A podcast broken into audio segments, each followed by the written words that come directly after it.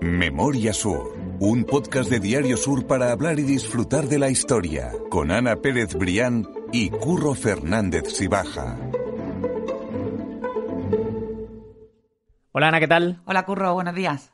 Quiero dar las gracias a todos los que han comentado y escuchado el capítulo del especial que hicimos por el Día de la Mujer, porque Sí. han sido muchos y hemos La- notado mucho feedback. La verdad es que hemos tenido una, unas contestaciones y una energía espectacular. La- No, no pensábamos, ¿verdad, Curro? Sí, que sí. iba a gustar tanto y, y la verdad es que estamos contentísimos. Seguiremos haciendo este tipo Hombre, de cosas. no, que, funcionan genial y desde luego Pero la verdad es que era una buena idea, ¿no? Esa, esa que, que además fue mérito de Curro, lo tengo que decir no, aquí delante de todo el mundo. menos. Esa 8MM Sí. y 8 mujeres malagueñas, la verdad es que ha funcionado fenomenal y a nosotros también nos ha servido para, para refrescar la, la historia de esas grandes mujeres que tenemos en Pues sí, y poner a esas mujeres en el lugar que merecen sí, también. además de verdad. que, que de luego... El feminismo no es algo de ahora, es algo que, lleva mucho tiempo y bueno, fueron muchas las que fueron allanando ese camino para que ahora, bueno, pues disfrutemos de, de lo que tenemos, ¿no? Y fue algo muy guay que eh, uno de nuestros oyentes, José Manuel Leiva, que es historiador, compartió un hilo en Twitter sobre Sabina Muchar a raíz de habernos escuchado en el podcast y habló sí. sobre ella, sobre su vida,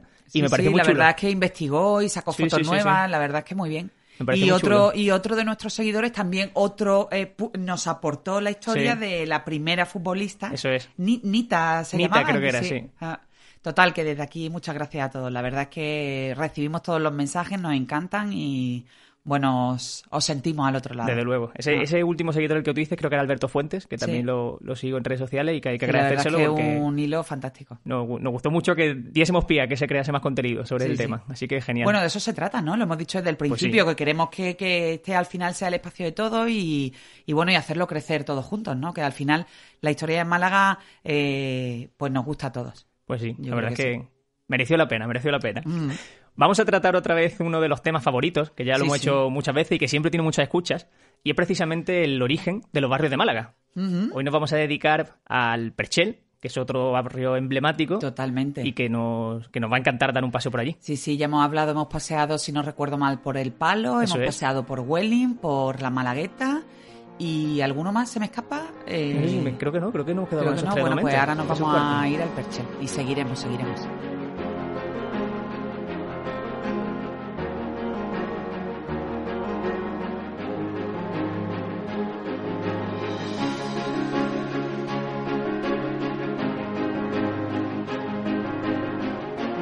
La primera pregunta que tenemos que hacer, Ana, es obvia, que cuál es el origen del nombre del Perchel. ¿Dónde está ese origen? Pues eh, mira, es curioso porque, porque bueno, con el caso del barrio del Perchel se da la circunstancia, como con otros barrios de Málaga, que el barrio surge casi casi por aclamación popular, ¿no? Por esa característica que lo hace tan, tan, tan original eh, y tan único. Y en el caso del Perchel, eh, desde luego no fue una, no fue una excepción. Eh, estamos hablando de uno de los barrios más antiguos de Málaga. Hay muchísimas teorías sobre su origen, pero, pero sí que se constata que su, su principal desarrollo y su principal expansión como, como barrio o al menos como asentamiento urbano está durante la época mm, hispanoárabe. Entonces, el nombre del Perchel o de los Percheles viene precisamente por la actividad que se generaba en, ese, en esa zona Málaga. Hay que recordar eh, que, bueno, que, la ciudad de, Málaga estaba rodeada por murallas y extramuros pues se, producía muchísima actividad comercial. Una de ellas precisamente era la del secado de pescado, curro. ¿Y, y cómo se secaba el pescado en esa zona de Málaga? Pues en perchas, eh, donde se colgaba y se, y se secaba el pescado para la gran industria de salazones de la época.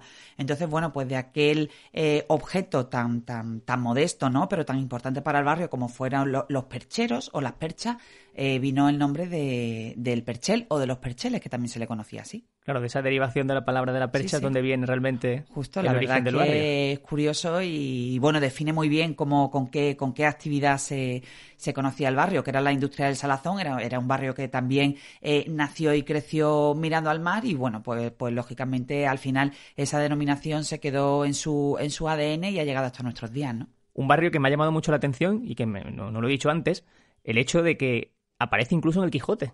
Sí, efectivamente. Eh, eh, pues Miguel de Cervantes lo recoge en su capítulo tercero, en una de sus, eh, de su, coloca al Quijote, bueno, pues avanzando por su, por su múltiple aventura, llega a una venta y entonces, bueno, Don Quijote, pues en su delirio fascinante y que a todos nos gustan tanto, pues confundió al ventero con un caballero y a la venta con, con un castillo. Y bueno, y en ese proceso, ¿no? De que, de, de, su constitución en caballero y su conversión, hace referencia a eh, los percheles de Málaga, a, muchísimos otros sitios, pero entre ellos a los percheles de Málaga. Y ahí está el guiño de, de Miguel de Cervantes, bueno, yo creo que es la obra más importante de todos los tiempos, ¿no? No, no lo sabía y me, ha encantado ese detalle, saberlo. Y da mm. mucha, mucha más personalidad al, barrio. Sí, sí, desde luego. Es el primer barrio industrial, que creo que lo estabas diciendo antes. Estaba en la, en la periferia y es un barrio incluso más antiguo que Welling, que eso me ha llamado, por ejemplo, la atención porque ya hablamos precisamente de Welling como barrio industrial en su día. Hablábamos de Welling, eh, lo, que pasa que son eh, conceptos completamente diferentes, porque hablábamos de Welling el otro día de que fue el primer asentamiento obrero de, de, la ciudad, el primer barrio industrial propiamente dicho, que nació a finales del siglo XIX, recordamos por Eduardo Welling Reisy, que fue un industrial que, que tuvo la visión ¿no? de para, para eh, facilitar el trabajo en su industria, pues lo, lo, que, lo que decidió fue eh, construir las casas de los obreros alrededor de ese, de ese cinturón industrial que él mismo eh, impulsó. Ahí, lógicamente, se crea el germen del barrio de Welling, se le conoce como el primer barrio industrial y netamente obrero de la ciudad, pero el barrio del Perchel además es muchísimo anterior en el, en el, en el tiempo. Te estaba diciendo, Curro, que el barrio de Welling tiene su, su importancia y su expansión en, la, en la época eh, hispanoárabe, pero eh, precisamente por su carácter de, de, industria de salazón y de secado de pescado hay algunas crónicas históricas, libros de historia que datan su origen en la época romana e incluso en la fenicia, ¿no? Entonces, es decir, eh, fue un asentamiento que, que que, que, más o menos eh, siempre estuvo ahí al otro lado de las murallas de la ciudad, ¿no? Claro, sobre eso quería hablar porque sabemos que el origen del nombre como tal sí es de origen hispanoárabe, sí, pero no precisamente el origen del barrio del asentamiento, que si te hablamos de época fenicia, época romana, que es, exactamente, que es anterior, al otro lado del río, eso sí, sí, sí. Y, que figura después de, Y siempre vinculado a eso, siempre vinculado a la, a la industria del salazón, del pescado. Bueno, si hablamos de la Málaga romana hay que hablar lógicamente de, del garum, ¿no? De ese de ese producto que se utilizaba para, para, para conservar el pescado y que, y que en Málaga hay muchos restos de, de esa industria en, en nuestras calles, ¿no? Por ejemplo, en Calle Alcazabilla, en, el, en, en, esa pirámide que hay en el centro de, de, la calle maravillosa, que además le da, le da un sello de identidad propio a la calle, en las excavaciones cuando se hizo el, el Museo Picasso se conservó parte de, de esos restos de, de, relacionados con el, con el comercio, con la conservación y con la industria del garum, ¿no? Totalmente, sí eran precisamente los árabes quienes eh, mantenían esa, esa industria de salazón, por decirlo así, al otro lado del río, y lo hacían así porque no querían que ese olor, ese mal olor del pescado secándose, obviamente, se, adentrase en lo que era la urbe o la principal sí, lógicamente, lógicamente tenía el, el, tener esa, esa parte de su comercio al otro lado de, de, los muros tenía un carácter eminentemente práctico, que era lógicamente que cuando los pescados se colgaban en, esa, en esos percheros, en esas perchas que dio nombre al barrio, pues generaban muy, muy malos olores. Entonces, para evitarlo, pues decidieron mm, poner ese germen ¿no? de, lo, de lo que después fue el barrio al otro lado de la muralla. El barrio, como decimos, quedaba también al otro lado de la muralla, también al otro lado del río, pero sí había un punto de acceso directo, ¿verdad? A ese, a ese barrio. Sí, efectivamente, fue la llamada Puerta de la Espartería. Y por ahí se, pues, se hacían las transacciones, por ahí entraban y salían los vecinos. Bueno, aunque entrar y salir los vecinos no mucho, porque ahora también hablaremos de ese carácter único, ¿no? Y que, y que también se ha conservado a nuestros días de también de orgullo de barrio. Hemos hablado en muchas ocasiones del orgullo de barrio de los paleños, de la gente de Welling, pues en el Perchel eso no es una excepción y también los percheleros, ¿no? Pues, pues eh, presumen de esa, de esa característica tan, tan propia como es la pertenencia al barrio. Y los percheleros, bueno, pues crecieron y, se desarrollaron en su, en su propio eh, hábitat y, ciertamente, a pesar de que hubiera un nexo de unión a través de esa puerta de espartería con la, con la ciudad intramuros, pues ellos, eh, bueno, pues crecieron con un sentimiento de pertenencia muy fuerte que costó trabajo derribar, ¿eh? Una vez que se, que se vino abajo la muralla, curro. Claro, porque tenemos que contextualizar lo que estamos diciendo. Había una Málaga en la urbe, una Málaga más desarrollada, seguramente más rica, y una Málaga fuera de ese núcleo principal, que tenía unas costumbres diferentes, que tenía una forma de trabajar diferente, y que tenía además un acceso al mar mucho más cercano de lo que tiene el Perchel a día de hoy, y que eso también te da un carácter completamente distinto como vimos en el Palo, como vimos en la Malagueta, que si eso hay que entenderlo en ese contexto. Mira, a mí me hizo mucha gracia, de hecho lo recogían en el artículo, en los, en los artículos que muchas veces eh, hacemos referencia de los barrios de Málaga, que fue un libro que escribió eh, Julián Semero, que ya eh, lamentablemente no está con nosotros, pero que dejó una huella impresionante sobre la historia de Málaga y sobre su historia. Bueno, pues él describe muy bien ese carácter díscolo y libertario, dice específicamente de, los percheleros, ¿no? hablaba de ellos que estaban centrados en vivir al día y en el disfrute, salvo cuando apretaba la, la necesidad y bueno, y también avanzaba en esa, en esas líneas sobre el carácter de los percheleros, pues un poco cuáles eran las características de algunos de sus habitantes, ¿no? Entonces, bueno, hablaba del chulo de barrio, del amo de la calle, del guapo, sin cuyo consentimiento difícilmente se podía realizar ninguna actividad. Y bueno, no sé, eh, aporta así un fresco, ¿no? Pues bastante curioso de cómo eran los habitantes del Perchel, ¿no? Son figuras que a lo mejor existen incluso a día de hoy en los barrios. Sí, sí, seguramente. El chulo, el guapo. Totalmente. Pero eran, eran otro ambiente, en otro ambiente, otra época, pero... Sí, no, pero, eso probablemente todavía, todavía siga. Eh, eh, en los barrios, la gente de barrio sabe a quién acudir para cada cosa y, y, esa gente que te, que te suministra cada cosa y que te hace cada favor tiene su nombre y además curro perfectamente. Claro, claro, exactamente. Y lo conoce todo el barrio eso, es, eso sigue existiendo así, sea la época que sea. Eso es un hecho.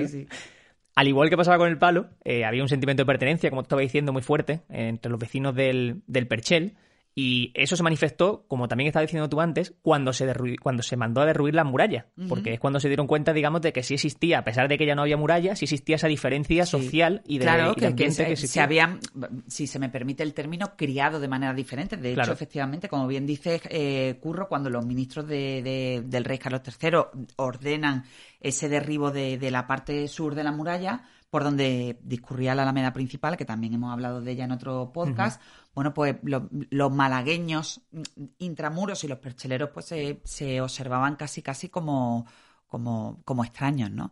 Y entonces ahí se necesitó un trabajo, un trabajo o que, o que pasara el tiempo, ¿no? Para que, para mm, que al final ambas zonas se, se integraran, ¿no? Mm, claro. Ya en el siglo XIX con la revuelta social y obrera, de las que también hemos hablado en muchas ocasiones, con la familia Larios, por ejemplo, y con toda la industria que existía en Málaga en aquella época, la burguesía sí comienza a interesarse más por lo que pasa en la zona del Perchel porque necesitaban tener acceso y contacto con, los obreros, básicamente. La burguesía comienza a interesarse por la zona del Perchel, Curro, eh, bueno, como eh, al principio fue como una excusa por interesarse por sus costumbres populares, pues iban a sus verbenas, a sus celebraciones, a toda, toda, esa em, agenda festiva que, se producía en el Perchel, pero indudablemente, y, hacíamos referencia hace, hace nada al, al barrio de Welling, también había como una parte secreta por la que también querían estar presentes en ese barrio, que era también para controlar, ¿no? Pues esos movimientos obreros, esa, para frenar las revoluciones que se producían en, en, los corralones, ¿no? Que eran donde vivían las familias obreras, las familias de las fábricas, y donde, bueno, pues al vivir juntos, pues se, se mm, se comentaban, se intercambiaban pues cuáles eran las condiciones de trabajo de cada uno. Estamos hablando, además, también lo hemos comentado en alguna ocasión, Curro, de una época en la de en, la que las condiciones de trabajo pues bueno pues eran francamente mejorables. Lógicamente había estallido social revueltas y la mejor manera de sofocarlas o de tenerlas controladas era que los señores no pues estuvieran pendientes de qué hacían eh, los obreros. Welling lo hizo muy sabiamente al construir las casas de su obrero alrededor de su fábrica y, ya lo decíamos en el podcast de Welling y al colocar por ejemplo a la figura de los capataces en, las segundas plantas de, de las casas no para, para, darle su estatus, para darle su estatus eh, concreto de capataz, pero además también mataban dos pájaros de un tiro porque el capataz no solo controlaba en la fábrica, también controlaba desde las viviendas desde esa segunda planta.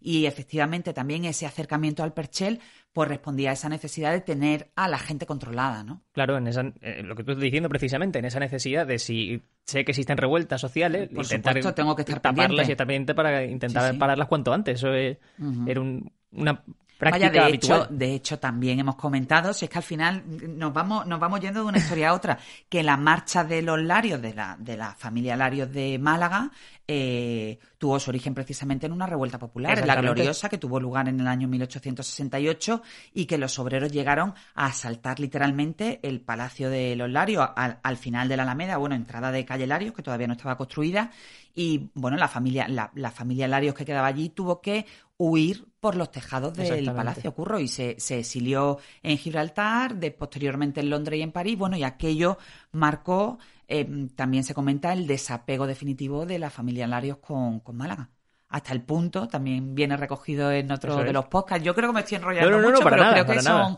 cosas que, que, hay que recordar, que ningún miembro de la familia Larios, al menos de forma oficial, estuvo en la, inauguración de la calle. Digo... Hay que conocer todo eso, hay que conocer toda esa intrahistoria para, sí, para, bueno, para terminar de construir lo que somos, ¿no? Eso es. Lo digo siempre, pero bueno, por si alguien es la primera vez que está escuchando este podcast, bajando la pantalla, en esas notas del podcast va a encontrar toda la referencia a los capítulos de los que estamos hablando. Es decir, que nosotros lo comentamos, pero que quien quiera saber más solo tiene que bajar la pantalla, va a verlo. Al final, se te, la, yo, también me ha llegado eh, de mucha gente, curro, que se entretiene mucho eh, Mirando con notas, el scroll, sí, sí, sí, Sí, sí. y ven, van mirando las notas de podcast, pues se meten en uno, de repente saltan al otro. y- Claro, sí, sí, porque para quien no lo sepa, tenemos las notas de otros podcasts, pero también las notas, las referencias del periódico, o sea, las noticias en las que contamos todo esto para quien quiera Los leerlo con más calma. que se han- se han ido haciendo, efectivamente. O sea, que ahí tienes material para lo que tú Totalmente, dices, para para, entretenerse. Absolutamente.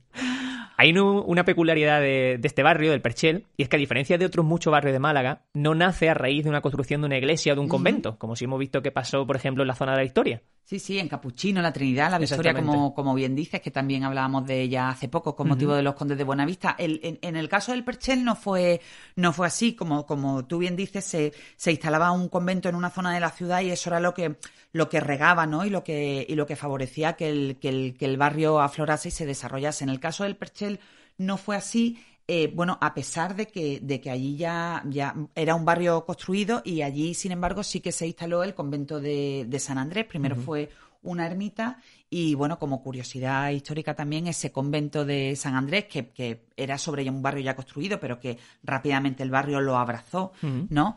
Eh, fue que allí precisamente pasó su última noche el general Torrijos con sus hombres, antes de que fueran ajusticiados en las playas de, en las cercanas playas del Bulto, ¿no? Eso es que también contamos esa historia en otro capítulo y Sí, que, sí. que merece la pena, sobre todo, volver a visitar el convento a día de hoy, que ha sido Sí, reformado la hace verdad es que sí, porque ha sido reformado, se ha recuperado la parte del refectorio y allí además están haciendo un trabajo impresionante. Sí. Desde aquí nuestro reconocimiento a la Asociación Cultural Torrijos porque, porque merece la pena. Sí, sí, es un buena, una buena excursión. Ahora que se puede hacer menos cositas. Sí, sí. Al- bueno, pero ahora, hacemos turismo de cercanía y, Eso es. y bueno, también existe la posibilidad de, de conocerlo más cercano, ¿no? Que probablemente muchos de nosotros conozcamos el Museo del Louvre o incluso Pues sí. el Pompidou de París, pero no hayamos ido a nuestro Cubo, ¿no? Exactamente, sí, sí, tal cual. Entonces, bueno, eh, ahora es una buena oportunidad para, para quedarnos cerquita. Pues es verdad. Para imaginar cómo era el barrio de- del Perchel en esa época, estamos hablando entre finales del siglo XVII y principios del XVIII, Málaga se organizaba en, 27, en 26 cuarteles o distritos, para que nos entendamos, y el Perchel conformaba cuatro. O sea, Sí, que sí. era una proporción Además grande tenía cuatro de los más grandes. Eso es. De hecho, el nombre de calle Cuarteles viene de esa organización urbana. De Ah, pues eso también podemos, sí, podemos también hablar otro día. Efectivamente, la, la ciudad se dividía en cuarteles o, o en barrios y eh, eh, en, en concreto esa parte estaba, eh, estaba dividida el Perchel tenía cuatro de los grandes cuarteles. Había 26, al Perchel le correspondían los números 21, 22 y 23. Perdona, sí. 21, 22, 23 y 24. 24, ujú. Entonces, cada, cada cuartel tenía un comisario y un alcalde que era el enlace no de toda la problemática, todas la- todas la- las circunstancias que ocurrían en el barrio para, para un poco para, para esa organización urbana. El comisario no era necesario que viviera en, el, en esos cuarteles, en esos barrios, pero el alcalde sí tenía que ser obligatoriamente de allí. Curioso, es curioso Era la una de que sí, era una de las condiciones de, de funcionamiento de aquella época. Entre sus vecinos también podemos destacar a dos grandes figuras, como eran Armengual de la Mota, que por supuesto todos conocemos y que tiene una calle muy cercana a la zona del, del Perchel, sí, sí. y a Pepita Durán, que ya hablamos, pero bueno. Fue obispo, eh, sí, sí. Exactamente, Armengual de la Mota en este caso, si quieres, puedes, ibas a decir que era obispo precisamente. Bueno, pues sí, fue, fue obispo, fue una persona de, de referencia y llegó a ser un, bueno, un personaje imprescindible en la corte de Felipe V y, y, y, según eh, las crónicas históricas, nació en el Perchel, era de familia humilde, hasta que, bueno, como, como ocurren muchas de estas cosas, ¿no? Encontró ese, ese, esa persona que, que, lo sacara de allí del entorno, que le diera la, la, instrucción y la educación necesaria. Y bueno, él aprovechando las oportunidades llegó a ser una persona muy importante. Y de Pepita Durán ya hablábamos en nuestras fabulosas 8 MM fue una, una mujer fascinante. Prometemos desde aquí que desarrollaremos su, su historia en, en un podcast solo para ella, porque, porque bueno, fue casi casi la nuestra Penélope Cruz de, de otra época. Sí, sí, totalmente. Y malagueña además. Recorrió los teatros de media Europa y también, bueno, su, su vida personal fue absolutamente fascinante. Y es necesario destacarlo porque, claro, tenemos que entender que dentro de ese barrio con ese sentimiento propio y con toda esa cultura popular que tenían, era casi obligatorio que tenían que salir muchísimos artistas de esas calles. Mira, como era el caso de Durán y más. El pintor de cámara José Moreno Carbonero, también muy conocido en Málaga, el escultor gitano Juan Vargas o, bueno, la Repompa. Que yo creo que... hablamos de ella con Gonzalo Rojo en el en el podcast de Chinitas. Sí, me suena que exactamente, que sobre ella ya hemos hablado, pero, pero vamos, lo que te digo, que era inevitable. Que sí que salió su, su, nombre, en cualquier caso también es muy conocida, ¿no? Y todo ello además presumieron de, de origen perchelero. Hombre, si es que no, no es para menos. Hay algo que quizás no sepa mucha gente, y es que la fábrica de historia, eh, malagueña y exquisita, como todo el mundo sabe, estaba situada en el Perchel, eh, se inauguró en 1928 y esconde muchísimas curiosidades que nos va a contar Genoveva Ferragut, que es la responsable de comunicación de Cerveza Victoria a día de hoy. La fábrica de cerveza Victoria, la primera, se inaugura el día 7 de septiembre de 1928. Eh, este día pues coincide con el día de la patrona de nuestra ciudad, el día de la Victoria, y es por eso que recibe el nombre de la cerveza Victoria. Eh, se inaugura en, en, el mítico barrio del Perchel, en concreto en calle Íñigo pues lo que sí queda es un, eucalipto, un árbol que a día de hoy aún se conserva. Ahora en el museo, eh, bueno, pues se cuentan los hitos más relevantes de nuestra historia y contamos con vitrinas y archivos históricos pues que han, han cedido familiares franquelos, familia de los franquelos, desde los estatutos de la primera fábrica, fotografías antiguas, grifos y cristalería eh, que estaban presentes en los bares en aquella época, botellas conmemorativas, etcétera. Ya el 7 de septiembre de 2017, 89 años después, inaugura la nueva fábrica de Victoria y hoy cuenta ya con muchas variedades además de la mítica Victoria y yo creo que todo lo pues yo creo que ya casi casi que nos queda despedir este podcast brindando con una cerveza fresquita, ¿no? Exactamente, nos vamos a quedar aquí con una, exactamente, con la nuestra, con la malagueña y, con eso ya nos quedamos citados para la semana que viene, Ana, que ha quedado un capítulo, un buen análisis y un buen sí, yo creo que sí. resumen del Perchel. Fresquito y marengo como el Perchel. Exactamente. Muchas gracias, Ana. A ti, Curro, siempre. Memoria Sur es un podcast de Diario Sur. Escucha un nuevo episodio cada semana en iVoox, Spotify, Apple Podcast y consulta las referencias de este episodio en diariosur.es.